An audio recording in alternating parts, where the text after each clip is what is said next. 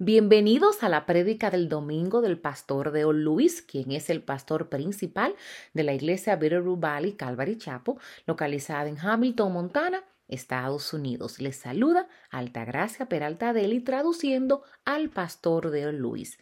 La prédica del domingo se titula Los que dudan del día del Señor. Se enfocará en el libro de Segunda de Pedro, capítulo 3, en los versículos 8 y 9. Y te pregunto, ¿Cómo actúan los que dudan del día del Señor? En el tercer capítulo, Pedro aborda una de las falsas enseñanzas más efectivas que los falsos maestros usaron y que desanimó a los creyentes. Pedro citó la falsa enseñanza de los falsos maestros en segunda de Pedro capítulo 3 en los versículos 3 al 5 donde dice: ante todo, sabed esto, que en los últimos días vendrán burladores con su sarcasmo, siguiendo sus propias pasiones y diciendo, ¿dónde está la promesa de su venida? Porque desde que los padres durmieron, todo continúa tal como estaba desde el principio de la creación. Pues cuando dicen esto, no se dan cuenta de que los cielos existían desde hace mucho tiempo y después la tierra surgida del agua y establecida entre las aguas por la palabra de Dios. El razonamiento de los falsos profetas fue, porque desde que los padres durmieron, todas las cosas continúan como desde el principio de la creación. Los falsos maestros que Pedro llama burladores en el capítulo 3 fueron el universo como estable, un sistema cerrado, y determinaron que Dios no interviene en la historia humana. ¿Por qué fue esto efectivo? Porque Dios pidió el uso del razona, porque fue porque pidió el uso del razonamiento humano en lugar de confiar en la divina revelación. La incertidumbre de la condición actual de estos creyentes desde el punto de vista del razonamiento humano hacía que pareciera que Dios era incapaz o indiferente a su sufrimiento. Es una elección que enfrentamos hoy, ya que podemos elegir aceptar las ideas o filosofías de los hombres o podemos confiar en la palabra de Dios. Estas filosofías no están divididas en base a puntos de vista liberales y conservadores. Son mucho más sofisticadas, ya que su objetivo es alejar a la persona de la clara enseñanza de la palabra de Dios. El mundo no va a mejorar como el razonamiento humano sugiere, pero el mal no va a ganar. Esto está claro desde la perspectiva de la palabra de Dios. Dios no es perezoso en cuanto a sus promesas. Hay diferentes tipos de razonamiento humano. Algunos conservadores cristianos bien intencionados creen que su punto de vista no solo es correcto, sino que ganará y que podemos legislar, legislar nuestro camino hacia el reino de Dios. Oponerse a la ideología liberal marchar en las calles en protesta, no ponerse la vacuna y luego dividir el compañerismo y comunión en base a eso, se convierte en una obsesión. Investigar todo desde sitios web, de Internet, extremos o radicales. Pero el resultado neto es que el mundo se convierte, se convence, el mundo se convence de que el Evangelio de Cristo se trata de aquello contra lo que estamos luchando y no de lo que Jesús ha terminado en la cruz. Cualquier idea o filosofía del hombre que nos aleje de confiar en la palabra de Dios son cosas que debemos abandonar. Una de las tácticas del enemigo es la división, ya que no estamos de acuerdo con los eventos que nos afectan a todos. Porque, pero, que no son las cosas de lo que nuestro corazón debería estar enfocado. Para contrarrestar esto, Pedro volverá a enfocar los corazones de estos creyentes en la perspectiva de Dios en lo que respecta a los eventos adversos en nuestras vidas. En el capítulo 8, en el versículo 8 nos dice, ¿sabes qué hora es? En segunda de Pedro, capítulo 3, en el versículo 8, una vez más, Pedro se dirige a sus lectores con las tiernas palabras de amados para indicarles su corazón.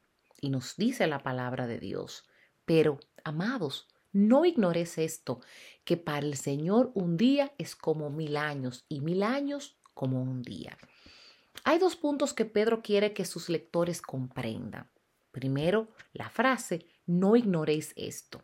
En el griego es, deja de permitir que esto se te oculte. Esto indica que los falsos maestros burladores participaron activamente en este engaño deliberado.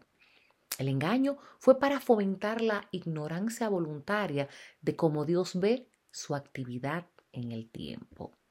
Primero, hay una diferencia entre los burladores y el creyente desanimado en su ignorancia a esto. Los salmos registran el desánimo de corazones honestos, pero la naturaleza de su pregunta no es una burla de la fe, sino preguntarse por qué la demora. La Biblia habla del pronto regreso de Cristo y aquí estamos esperando más de dos mil años. El cristiano debe equilibrarse entre la expectativa y la anticipación del regreso de Jesús, sin caer en el intento de predecir el tiempo específico. Para ello, Pedro dice que el cumplimiento es con el Señor. La promesa no es algo que podemos conocer, ni es algo que deberíamos estar gastando todo nuestro tiempo tratando de entender cuándo los eventos se llevarán a cabo. Es con el Señor. Cuando enfocamos nuestra atención en el pronóstico, podemos desanimarnos cuando nuestras predicciones no suceden. Y también podemos asumir que la demora de Dios se debe de alguna manera a la incapacidad o al desinterés. En el versículo 9 vamos a ver ahora GST o el horario estándar de Dios. Lo siguiente que dice Pedro en el versículo 8 es, un día son mil años y mil años como un día. La amonestación de Pedro es una cita del Salmo 90, eh, capítulo 90, versículo 4, donde leemos que por mil años ante tus ojos son como ayer cuando pasó y como una vigilia en la noche. El punto de esta cita parece ser similar a Isaías capítulo 55, en los versículos 8 y 9 cuando nos dice, porque mis pensamientos son vuestros pensamientos, ni vuestros caminos mis caminos, dice el Señor porque como los cielos son más altos que la tierra, así mis caminos son más altos que los de ustedes, y mis pensamientos son más altos que los de ustedes. Debemos, debemos recordar siempre que nuestra propia naturaleza no podemos entender la mente de Dios. Por nuestra propia naturaleza no podemos entender la mente de Dios. En cambio, debemos acercarnos a nuestro desánimo con respecto a lo que percibimos como la demora de Dios, que no es un problema con Dios, sino que es un problema de, de la perspectiva humana. Hay una diferencia cualitativa infinita entre cómo Dios ve el tiempo y cómo nosotros vemos el tiempo. No podemos ver los eventos de la misma manera que Dios por cuatro razones. Primero, Dios los ve desde la eternidad y nosotros los vemos desde la prisión de la tierra. Esto nos habla no de la altura de la vista, sino más bien de lo que Isaías capítulo 46 versículo 10 nos dice, que dice la palabra de Dios, que declaro el fin desde el principio y desde la antigüedad lo que ha sido hecho. Yo digo, mi propósito será establecido y todo lo que quiero realizaré, dice el Señor. Dios está por encima del tiempo. Sin embargo, somos su creación atados por el tiempo y pensamos y operamos solo en la esfera del tiempo.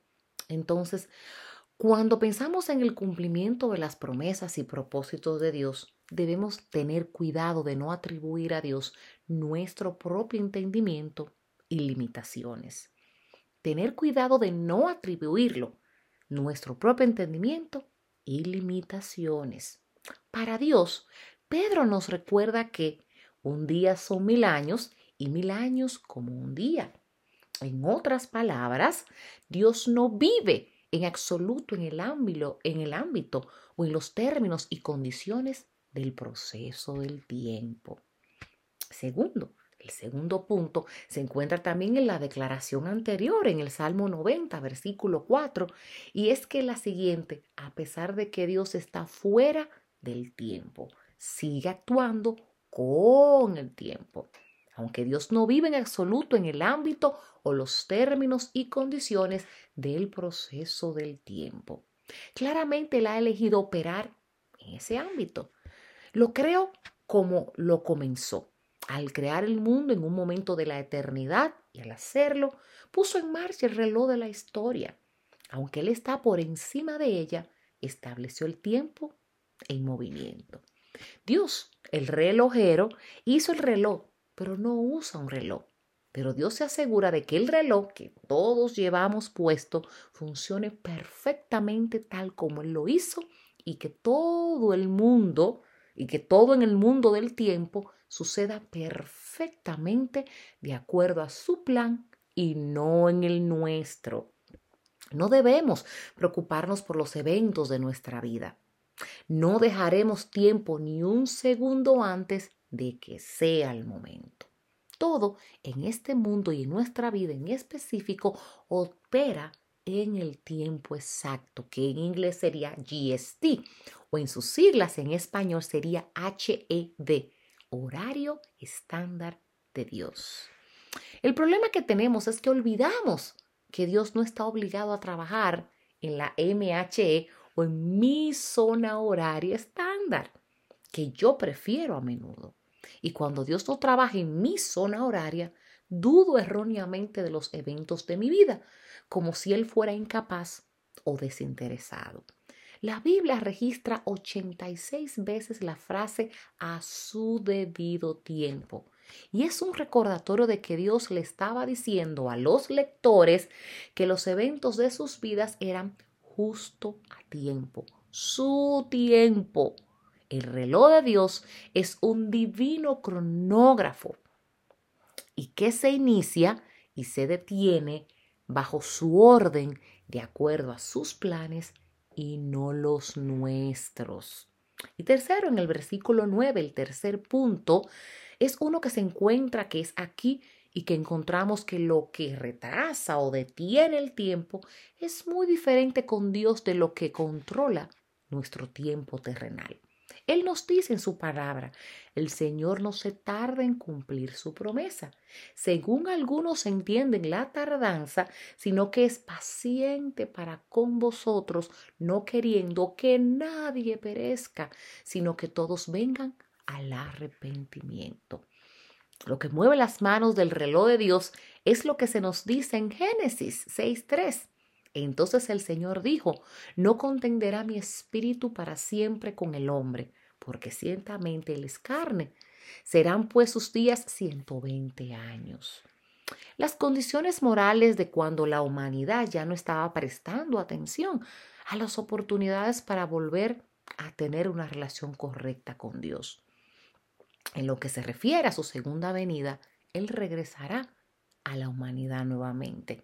Y como dice Génesis en el capítulo 6, en el versículo 5, en los días de Noé, una época en la que el Señor, el Señor que ve la maldad del hombre, era grande en la tierra y que todo intento de los pensamientos de su corazón estaban continuamente en el mal.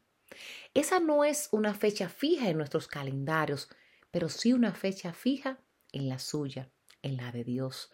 Él no está mirando un reloj, está mirando los corazones de la humanidad y eso determinará el cumplimiento del tiempo.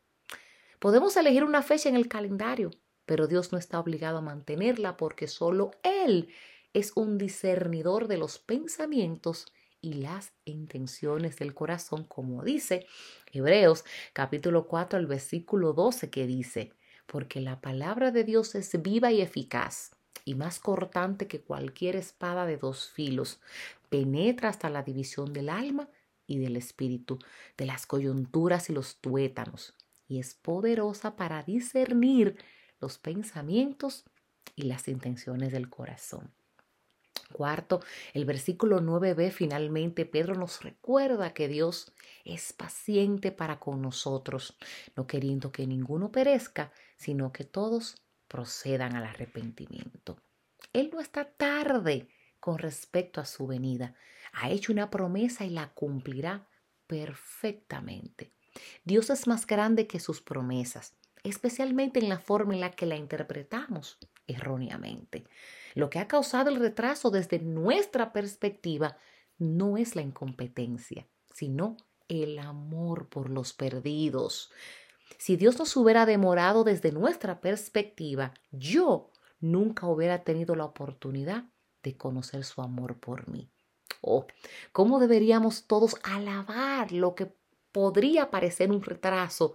Dios siempre está dispuesto a salvar a una persona, pero las personas no siempre están dispuestas a ser salvas. Él respeta la voluntad de su creación, incluso aquellos que luchan contra su amor por ellos. Y su aparente demora no es la tardanza en cumplir sus promesas, sino más bien la paciencia con la humanidad caída, dándole todas las oportunidades de su amor, las oportunidades que su amor demanda a lo largo de la historia. Pero su justicia es también en ese mismo reloj y solo Él sabe cuándo se encontrarán las dos manos para cerrarla. Bendiciones. Para mayor información y recursos en español, por favor visita la página web www.bvcalvary.com en la sección español. Si este mensaje ha sido de bendición para ti, compártelo con quien deseas que sea bendecido. Visita nuestro canal de YouTube Peter Rubali Calvary Chapo. Y si necesitas que oremos por ti, por favor, envíanos un correo electrónico a oración Y oramos para que tengas una maravillosa semana en el Señor.